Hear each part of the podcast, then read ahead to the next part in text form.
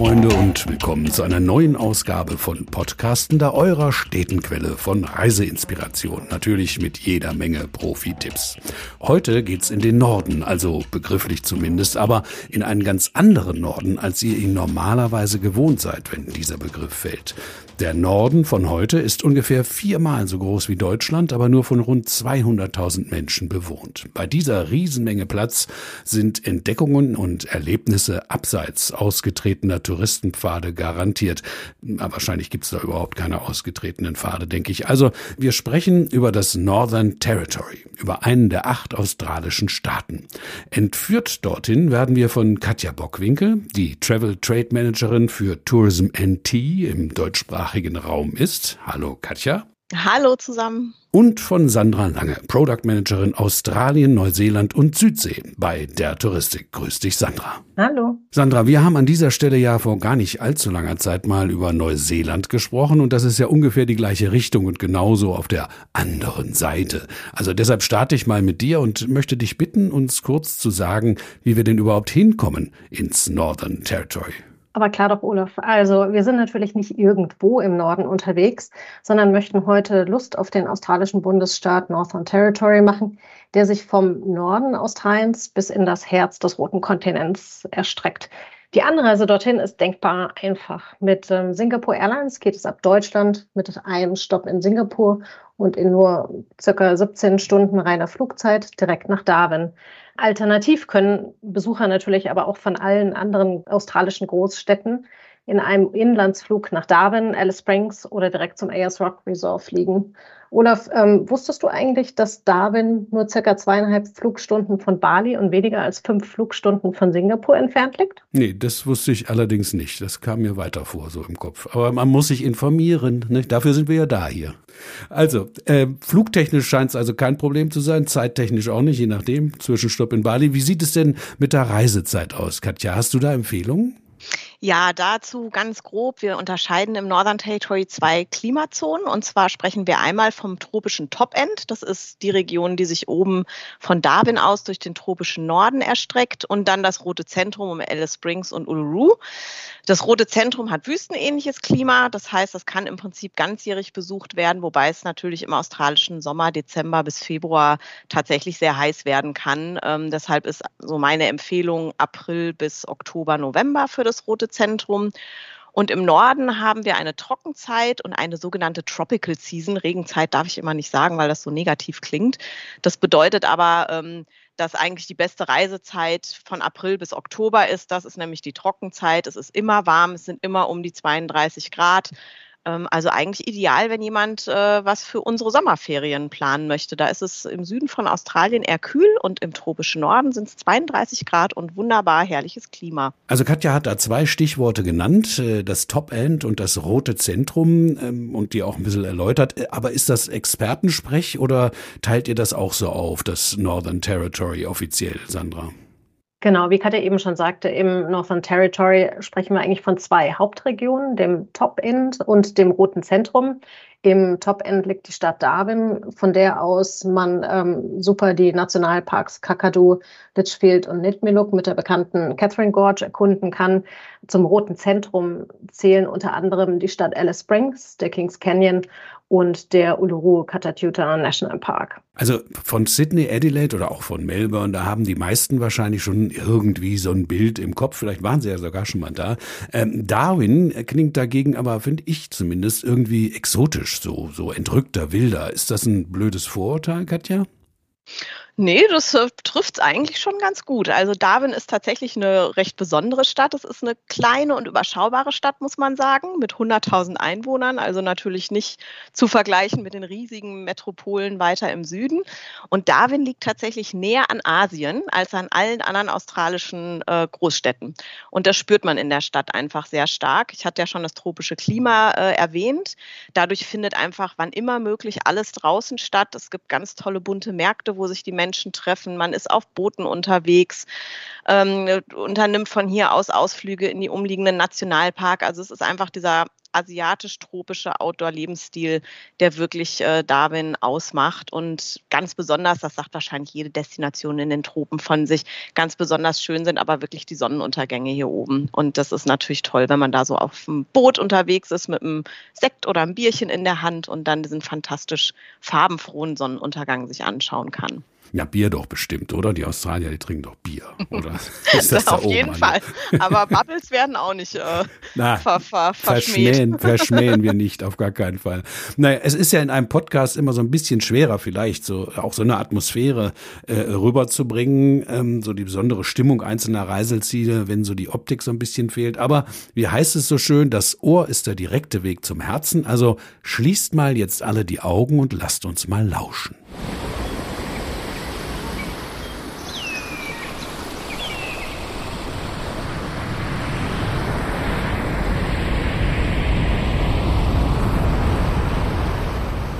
Katja, du hast diesen Sound mitgebracht. Was war das? Ja, da wünsche ich mich jetzt direkt da in das tropische Top-End. Und zwar ist das das Rauschen eines Wasserfalls. Und das beschreibt äh, so die Landschaft im, im tropischen Norden. Ähm, ganz besonders zum Beispiel den Litchfield National Park. Das ist so ein richtiges Badeparadies. Wer schon immer mal unter Wasserfällen planschen wollte, der findet hier das absolute Paradies. Da gibt es so Highlights wie die Wongai Falls oder so terrassenförmige Kaskadenwasserfälle, Bewley Rockhole, da sitzt man dann drin wie in so einem erfrischenden Whirlpool und das macht den Litchfield National Park ähm, einfach aus im tropischen Norden. Aber das ist natürlich nur eins von den Highlights hier oben. Ähm, unter anderem liegt in der Region Australiens größter Nationalpark, das ist der Kakadu National Park. Der steht bei der UNESCO gleich zweimal auf der Liste, nämlich als Weltnaturerbe und als Weltkulturerbe. Und das sind wirklich auch so die zwei Schlagwörter, denn es sind zum einen wirklich die gut erhaltenen Felsmalereien der Ureinwohner, die man sich hier anschauen kann. Und dann ist es auch die fantastische und einzigartige Tier- und Pflanzenwelt, zum einen vor allem die Vogelwelt, aber zum Beispiel kann man hier auch Krokodile in freier Wildbahn beobachten, was natürlich auch sehr spannend ist. Dann als drittes zum tropischen Norden zählen wir noch die sogenannte Nitmiluk oder Catherine Gorge. Die liegt 300 Kilometer südlich von Darwin und das ist eigentlich ein Schluchtensystem. Hier hat sich der Fluss seinen Weg durch 13 Schluchten gebahnt und die kann man ganz toll bei einer Bootsfahrt entdecken. Man kann sich ein Kanu mieten und auf eigene Faust durch die Schlucht paddeln, wandern oder sich das Ganze auch aus der Luft anschauen. Also das heißt, im Norden oben dreht sich einfach auch sehr, sehr viel um Wasser, muss man einfach sagen. Ich würde jetzt aber noch einen kleinen Sprung machen, mal rein ins rote Zentrum. Das ist äh, sehr kontrastreich und zwar mitten im Herzen von Australien liegt dann die Stadt Alice Springs. Das ist im Prinzip so der Ausgangspunkt für die umliegenden Nationalparks, die wir schon genannt haben. Und in Alice Springs gehört es eigentlich zu den Highlights, den Tag bei einer Ballonfahrt zu beginnen. Da ist man wirklich dabei, wenn morgens im Dunkeln die Ballone fertig gemacht werden und dann mit Sonnenaufgang steigt man auf und hat so diese rote Erde unter sich. Das finde ich ist einfach ein absolutes Highlight und muss, wenn man im roten Zentrum ist. Und dann verbindet man natürlich auch Australien mit Wallabies und Kängurus. Ähm, und wer da schon mal oder von träumt, mal so ein Känguru-Baby im Arm zu haben, der sollte das Kangaroo Sanctuary besuchen. Da werden praktisch kleine Känguru-Babys aufgezogen, die leider ihre Mama äh, verloren haben und dann später wieder ausgewildert. Und dann auch hier ist natürlich Alice Springs dann Ausgangspunkt, um das Rote Zentrum zu erkunden. Ähm, so mit den Highlights den West McDonald Ranges. Das ist eine ganz tolle Bergkette, die sich äh, von Alice Springs aus erstreckt, auch immer wieder unterbrochen von Schluchten. Hier kann man ganz toll wandern, auch hier kann man baden. Deshalb sprechen wir auch ganz gerne so von unseren Outback Beaches, weil man tatsächlich auch im Outback äh, quasi am Strand liegen kann. Und Roten dann, oder weißen? Ähm, nee, tatsächlich auch weißer Sand. Also das ist äh, bildlich, farblich natürlich ein toller Kontrast, dass man so diese roten äh, Felswände hat und dann weißen Sand und dann ein erfrischendes Wasserloch, was äh, je nach Jahreszeit natürlich besonders erfrischend ist. Dann liegt in dieser Region ähm, der Kings Canyon. Das ist Australiens größter Canyon, also ein weiteres Highlight äh, mit einer ganz tollen Wanderung, die entlang des Canyonrandes führt. Da schaut man dann in die 200 Meter tiefe Schlucht hinab. Ähm, ist eine meiner Lieblingswanderungen, muss ich dazu sagen. Und als letztes dann sicher ein Highlight oder das Wahrzeichen Australiens, was vielen ein Begriff ist, nämlich der Uluru oder früher bekannt als Ayers Rock, der heilige Berg der Ureinwohner ähm, der natürlich ja ein absolutes Muss ist, wenn man im roten Zentrum unterwegs ist.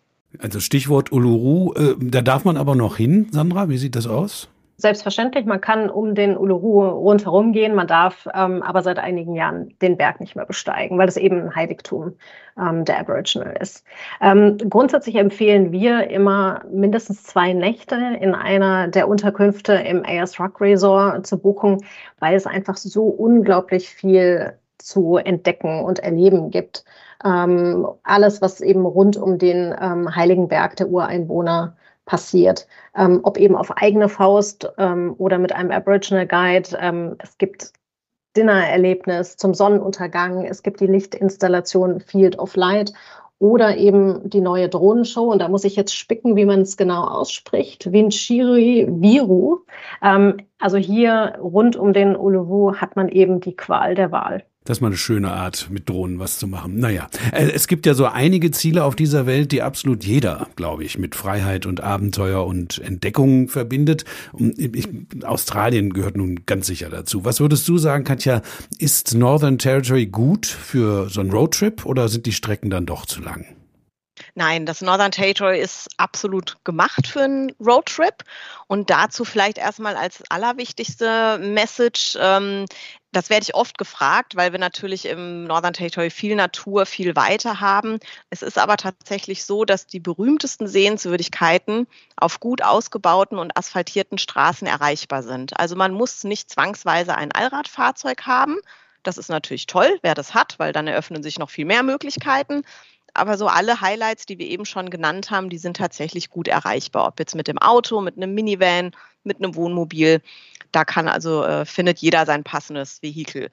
Und dann sprechen wir im Prinzip von verschiedenen Themenrouten. So die Nationalparks, die ich eben im Norden erwähnt habe, Kakadu, Litchfield und Catherine, die werden über den sogenannten Nature's Way verbunden, den man gut selber fahren kann.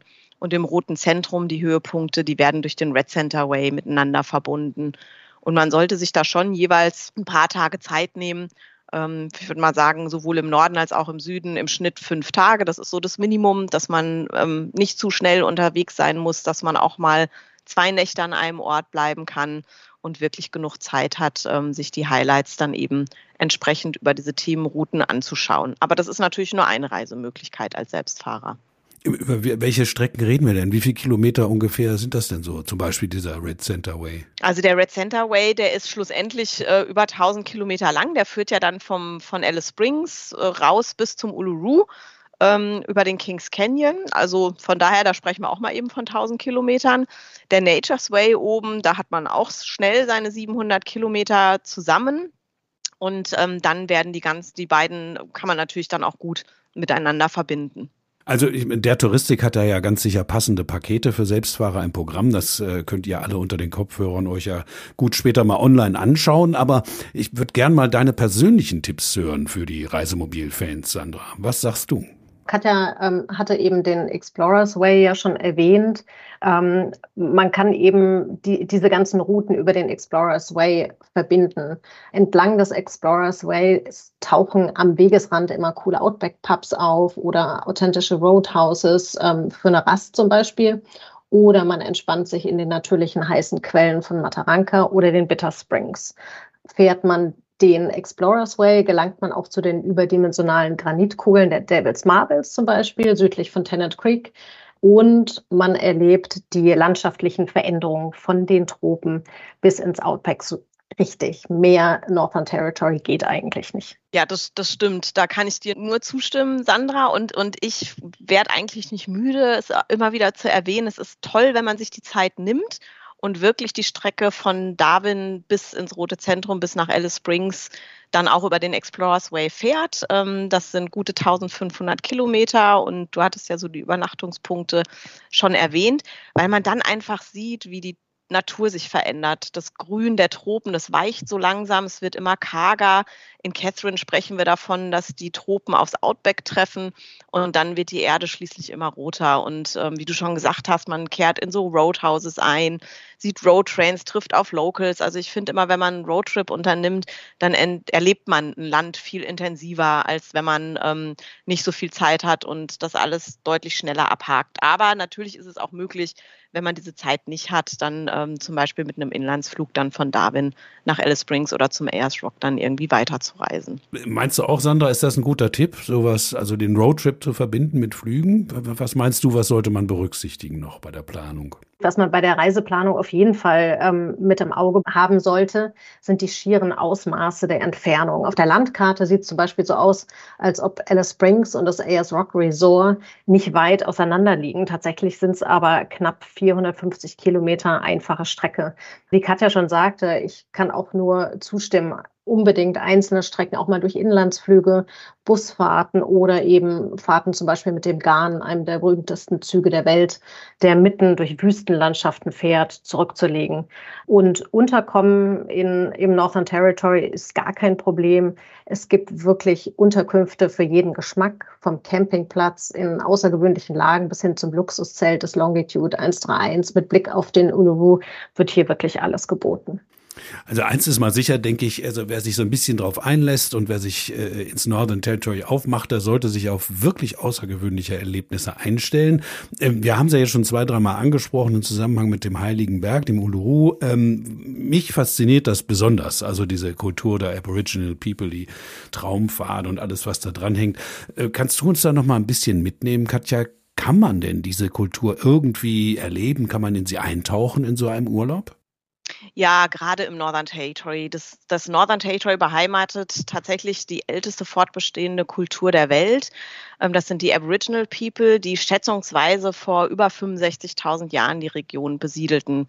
Und so entstand eine der größten und ältesten, wir sagen immer gerne Freiluftgalerien der Welt, weil eigentlich alles Kultur ist. Es sind ja nicht nur die Felsmalereien, ähm, es sind die Bräuche der Menschen. Und deshalb, ja, nennen wir es ganz gerne Freiluftgalerie und alles, was eben mit der Kultur der Ureinwohner zusammenhängt. Festivals gehören natürlich auch dazu. Kunstgalerien und geführte Touren. Also es gibt eine tolle Bandbreite an geführten Touren, die man tatsächlich erleben kann, um wirklich in diese Kultur der Ureinwohner einzutauchen. Das Northern Territory ist da so besonders, weil es tatsächlich auch heute noch mehr als 40 ähm, verschiedene indigene Stämme gibt. Und das macht es schon sehr, sehr besonders. Es ist alles noch sehr, sehr ursprünglich. Gerade zum Beispiel im Arnhemland. Das ist eine riesige Region, ein riesiges Gebiet, das sich östlich an den Kakadu National Park ähm, angrenzt. Dort leben ähm, tatsächlich die Ureinwohner noch so traditionell, wie das eben möglich ist. Natürlich fahren die heute auch mit Autos durch die Gegend, aber ansonsten leben sie sehr, sehr traditionell und da hat man die Möglichkeit, zum Beispiel bei Natur oder auch einem Aufenthalt in einer Safari-Lodge ein bisschen tiefer einzutauchen. Es gibt nördlich von Darwin die TV Islands. Da kann man auch einen Tagesausflug mal hin unternehmen. Das ist ein schöner Einstieg wenn man in Darwin ankommt und sagt, ich möchte schon mal so in Berührung mit der Kultur der Ureinwohner kommen, da eignen sich die TV Islands sehr, sehr gut. Als Selbstfahrer, wenn man nicht unbedingt eine Tour machen möchte, kann man dann im Kakadu National Park die Felsmalereien am Ubir und die am Nolangi Rock zum Beispiel entdecken. Also auch hier, ne, wenn man individuell unterwegs ist, hat man trotzdem die Möglichkeit, die Kultur genauer zu entdecken und zu verstehen. Und dann ist natürlich ganz klar, der heilige Berg der Ureinwohner ist der Uluru. Die örtlichen Aborigines, die hier leben, sind die Anangu Aboriginals. Und die zeigen natürlich ihren Gästen auch sehr gerne ihre Kultur und ihre Region. Da kann man zum Beispiel, das finde ich persönlich ganz toll, einen sogenannten Dot Painting Workshop mitmachen mit den Künstlern von Maruku Arts. Da lernt man dann ja die Art, wie die Ureinwohner im Roten Zentrum malen. Das ist ja viel diese Punktmalerei, haben sicher viele auf Bildern auch schon mal gesehen. Und da werden dann erst so die Zeichen erklärt und dann kann man sein eigenes Dot Painting anfertigen. Und das ist schon immer ganz, ganz toll, was da einfach rauskommt. Vorher denkt man immer so, oh, das kann ich alles nicht. Und am Ende sind immer alle ganz stolz, was dann da entsteht. Und ähm, ja, das das ist einfach ein sehr schönes Erlebnis, auch interaktiv mit der Kultur dann ein bisschen in Berührung zu kommen. Tolle Sache, Dot Painting. Also ich habe mal probiert, ein Didgeridoo zu spielen, zu B-spielen. Das hat leider gar nicht geklappt. Das muss ich alles so mit dem Mund machen. Das braucht auch ein bisschen Übung, ja, genau. Das ist echt extrem schwer. Also ich denke, das müssen wir jetzt erstmal alles so ein bisschen sacken lassen und äh, dann könntet ihr unter den Kopfhörern äh, mal in die Shownotes schauen. Unten äh, haben wir die äh, aufgeführt, die Shownotes. Dort haben wir auch zwei Links hinterlegt, über die ihr eine Broschüre zu Northern Territory runterladen könnt und zusätzlich noch einen Weblink zur Aboriginal-Kultur. Leider, leider müssen wir jetzt so langsam zum Ende kommen. Sandra, sag du uns, was haben wir vergessen? Ähm, Katja hat es vorhin schon mal ganz kurz angedeutet. Als Besucher sollte man auf jeden Fall auch eins der zahlreichen Festivals vor Ort besuchen, bei denen sich alles um die kulturelle Vielfalt Australiens dreht. Beim Pajima Festival im April beispielsweise verwandeln Aboriginal Künstler die Wüste rund um Alice Springs in ein Kunstwerk aus Farben, Formen und Licht. Das Food Festival Taste of Kakadu im Mai verführt seine Besucher mit authentischen Köstlichkeiten aus dem australischen Busch.